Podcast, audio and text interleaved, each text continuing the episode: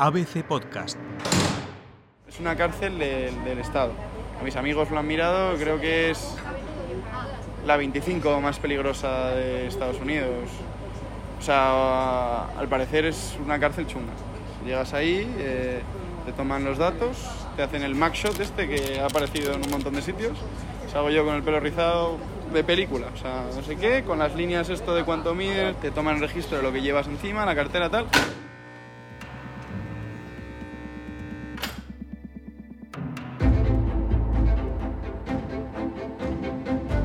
Septiembre de 2018, Loyola University de Nueva Orleans, Estados Unidos.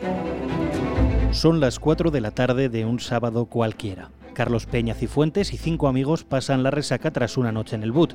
Carlos, que está sentado de espaldas a la ventana, viste pantalón largo, camiseta y zapatillas. Uno de sus amigos, sorprendido por la presencia policial al otro lado de la ventana, advierte a Carlos. Yo ni miré, tío, que no te rayes que hay mazo policía del campus. Y en un rato me lo voy a decir tú, que hay otro policía. Tío, ¿qué pasa mazo policía? Y de repente dice tú, que está entrando en el porche. Los agentes llaman a la puerta. Carlos abre y un policía le inmoviliza y le pone las esposas. Nadie entiende qué ha pasado. La detective a cargo del operativo responde. La expresión que usó creo que era eh, groping, que es como manosear. Manosear, pues eso, de manera indebida, lo que sea. Y me, me dijo, en plan, ¿quieres dar una declaración? Ten tus derechos y le, y le, digo, oye, que yo te quiero ayudar, eh, quiero contarlo, pero en plan, lo que no quiero es meterme en un lío si digo algo mal, no sé qué. Estoy preguntando si doy mi declaración ahora, ¿me va a ayudar? Que evidentemente era mejor no decir nada y esperar a decir algo de tu abogado, por lo que pudiese ser. Y me dicen, pues nada, nos vamos a la cárcel.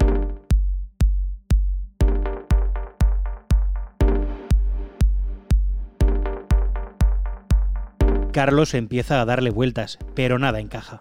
La noche anterior salió con sus amigos a los bares del campus y la anterior también, pero no pasó nada. Recuerda que en los últimos días en la universidad se ha comentado que en el bar al que va habitualmente con su grupo ha habido dos denuncias por violación. Es un tema serio. En el campus hay postes para que quien se sienta intimidado pueda contactar rápidamente con seguridad te dejan que te quedes con calzoncillos. Si tienes calcetines blancos, te los puedes quedar, que gracias a Dios los tenía, porque hacía un frío que te pelas. Camiseta blanca si tenías, que yo no llevaba blanca. Y te ponen el mono naranja y te dan unas chanclas como de banda, naranjas como de como si fuesen unas crocs, tejido crocs, naranja, todo naranja. ¿Sabes? Preso. Coges un colchón, no es colchón, colchón, sino es una esterilla gorda, una bolsa grande que lleva eh, pues eso, como una manta o sábana eh, y cosas de baño, en plan rollo un, un rollo de papel y juraría que había algo para los dientes, pero no lo llegué a usar nunca porque no me moví de la cama.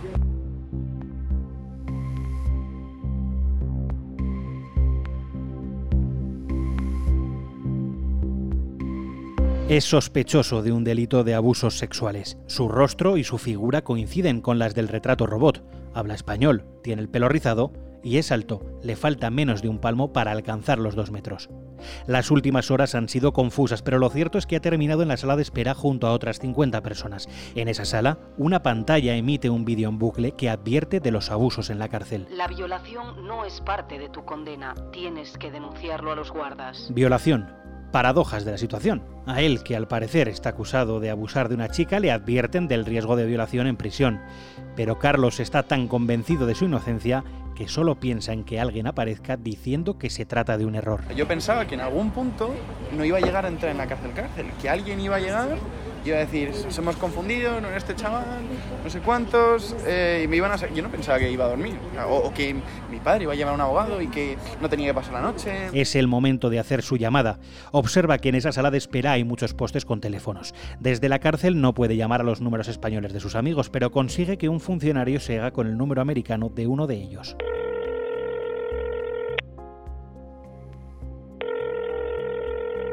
pregunté qué iba a pasar, ¿sabes? En plan de que me iba a quedar ahí, me dijeron, probablemente tengas en plan juicio de fianza mañana, pero es domingo y hay mucha gente, entonces si no entras en el, si no entras de los que van al juicio, pues tendrás que esperarte al lunes. Yo, ¿cómo que al lunes? Hasta que llega un guarda para llevarle a su celda. Tú, a esa celda, litera de abajo.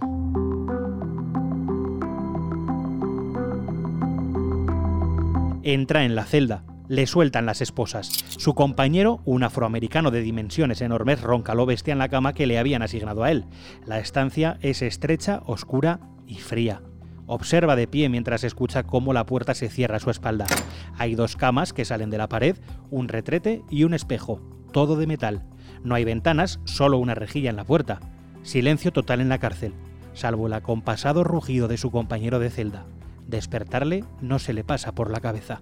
Carlos coloca la esterilla, se sube lentamente a la litera con las chanclas puestas. Solo la pared le da seguridad.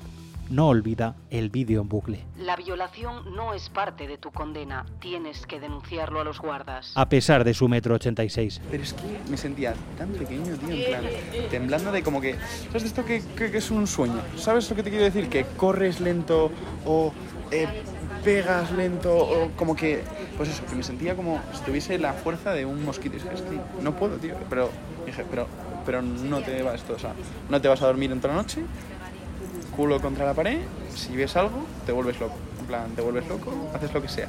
Lo que sea, te agarras a su cuello, en plan, algo apañas. No me llegué a dormir profundo, pero como medio adormilado.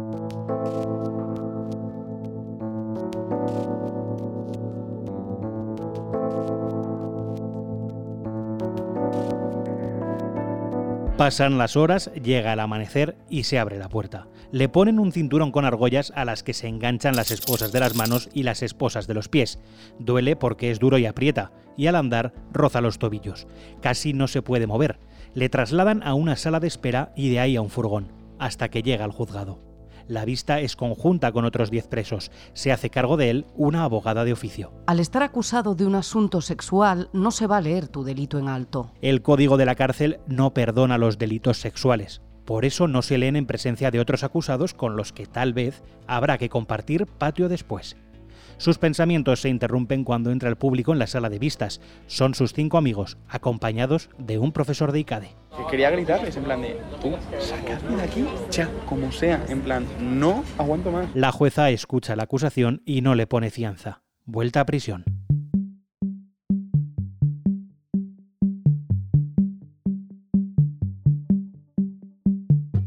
De camino a su celda observa la vida en la cárcel.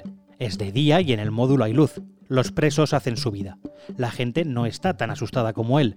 Tiembla hasta en la cola del comedor. Decide no comer, porque no es obligatorio, y vuelve a su celda. Carlos intenta hacer memoria. La única mujer con la que habló la noche del viernes que no fuera de sus amigas fue una chica con la que había estado hablando y divirtiéndose amigablemente. Fue en el Boot, el bar al que van todos cada noche después de tomar unas copas en alguna de las casas. Incluso ella le había dado el número de teléfono. Después de bailar juntos, Carlos se la había presentado a un amigo español que estaba ahí de visita.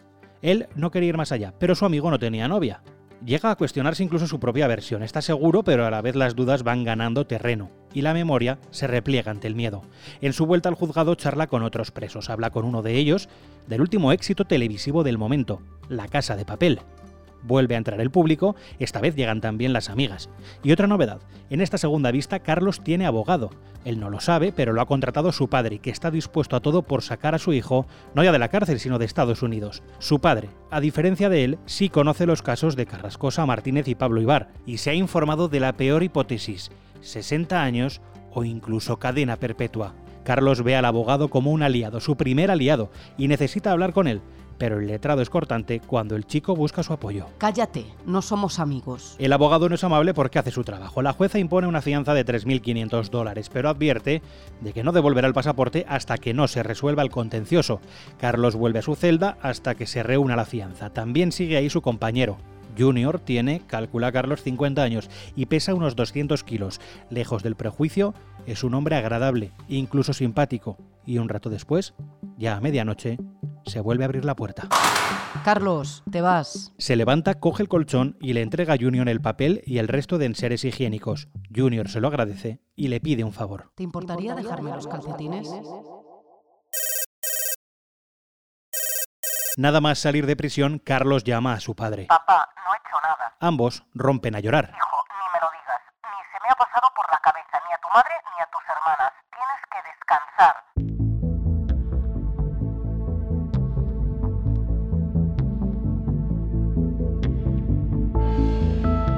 Superadas las 34 horas en prisión, sigue el procedimiento judicial. El juzgado tiene un plazo de 150 días para decidir si desestima el caso o le acusa formalmente. Cinco meses que sitúan a Carlos en un limbo legal, pues su visa en Estados Unidos es solo para un cuatrimestre y la universidad le ha suspendido de modo interino. Carlos se reúne con su abogado, que se disculpa por su respuesta cortante del primer día. Es sospechoso de las dos violaciones porque su perfil coincide con la descripción y una chica le acusa de abusos. Ella ha llegado a decir que esa noche en el boot Carlos la había manoseado, le había introducido un dedo en la vagina y en el ano y que ella al defenderse le había golpeado en el cuello. Tiene claro que todo eso no pasó, pero el abogado necesita pruebas para ratificar su versión. Durante el primer mes casi no sale a la calle. Cuando lo hace, siempre oculto tras una gorra, descubre el rechazo social a través de la mirada incriminatoria de quienes le reconocen. Las semanas transcurren y su moral se va minando, hasta el punto que un día llama a su abogado y le pide una nueva cita. El letrado cree que su cliente le va a informar de un detalle oculto, pero no. Carlos se ratifica en el mismo relato aunque se lo cuestiona todo. Que empecé a dudar de lo que les había contado. Yo lo que te he dicho, 99% seguro, tío. Lo que pasa es que me da un miedo que te haya contado algo que no sea verdad. Recogen pruebas, una de las dos noches sí que fue a la discoteca, en la segunda estuvo en casa, pero en ambos casos hay pruebas que demuestran que no es el violador del que habla la prensa.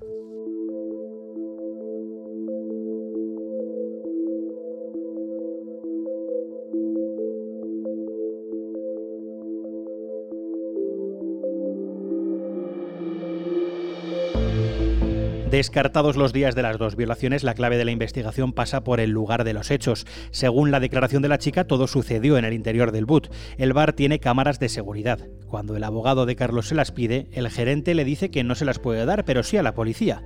Aún así, les dice que él las ha visto y que no hay nada. Yo no puedo darte el vídeo, pero sí lo he visto. Lo que dice la chica es mentira. Pobre chico. Para Carlos Peña y su abogado el momento clave es cuando visionan juntos por primera vez las imágenes de la noche de autos.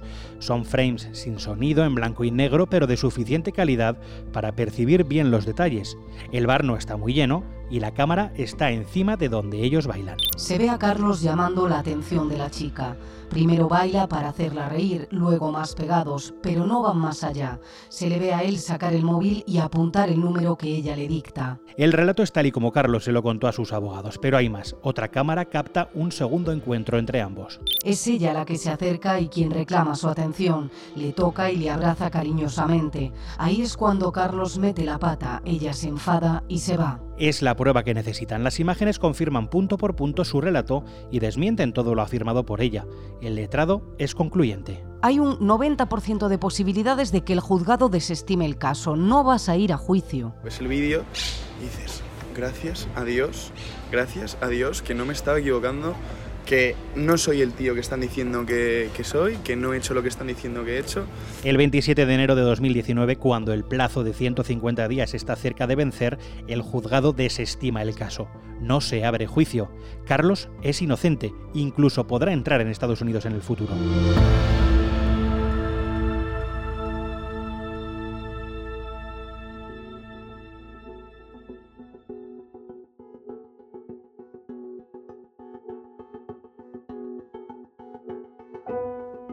En Madrid no tarda en recuperar su vida habitual. A diferencia de la Universidad de Loyola, ICADE ha respetado su presunción de inocencia. Las cosas vuelven a ser como eran. Su familia, su novia, sus amigos y su vida universitaria.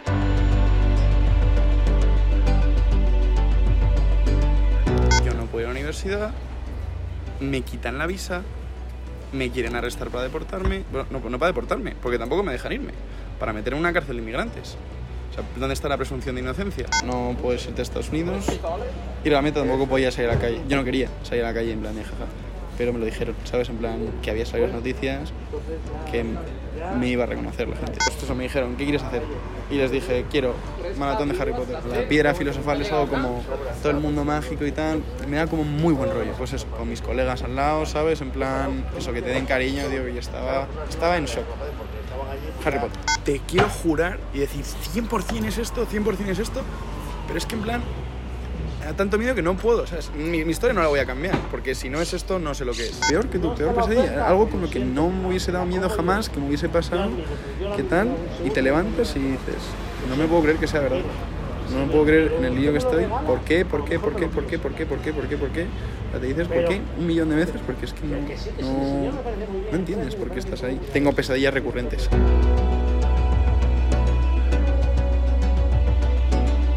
Este podcast es una adaptación sonora del reportaje Un español inocente entre rejas 34 horas en una prisión de Estados Unidos que firma en ABC Juan Fernández Miranda y que pueden leer tanto en la edición de papel como en abc.es. Locución y edición Diego Moreno y Andrea Carrasco. ABC Podcast